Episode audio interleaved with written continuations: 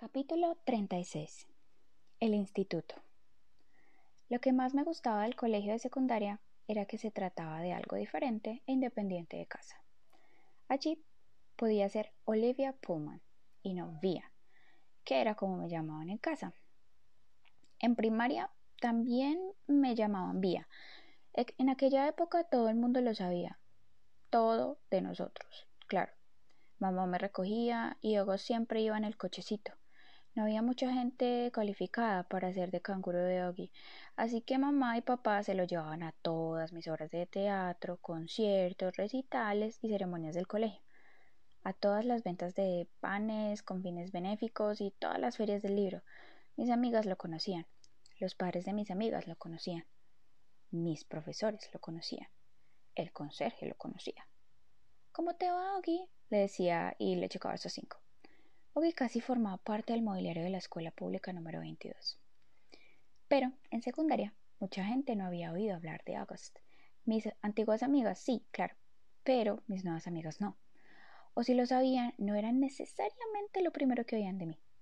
A lo mejor era lo segundo o lo tercero que oían cuando alguien hablaba de mí. Olivia, sí, es cool, ¿Sabes que tiene un hermano deforme? Siempre me ha odiado esa palabra.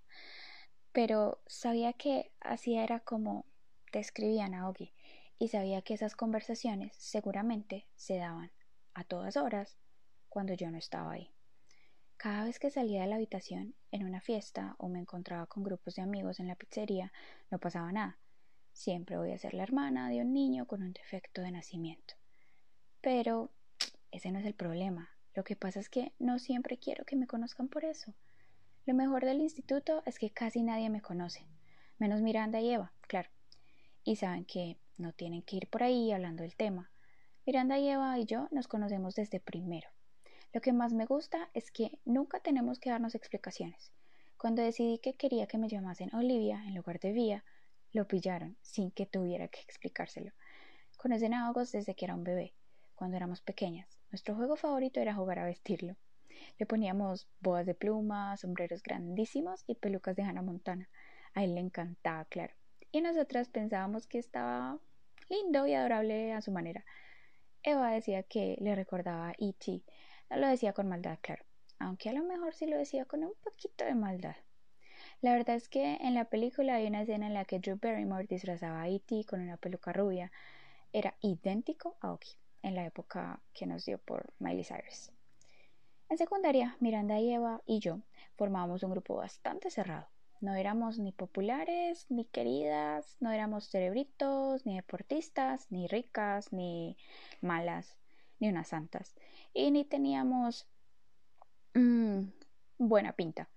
No sé si las tres acabamos juntas por ser tan parecidas en tantas cosas o si precisamente por estar juntas acabamos pareciéndonos tanto en tantas cosas.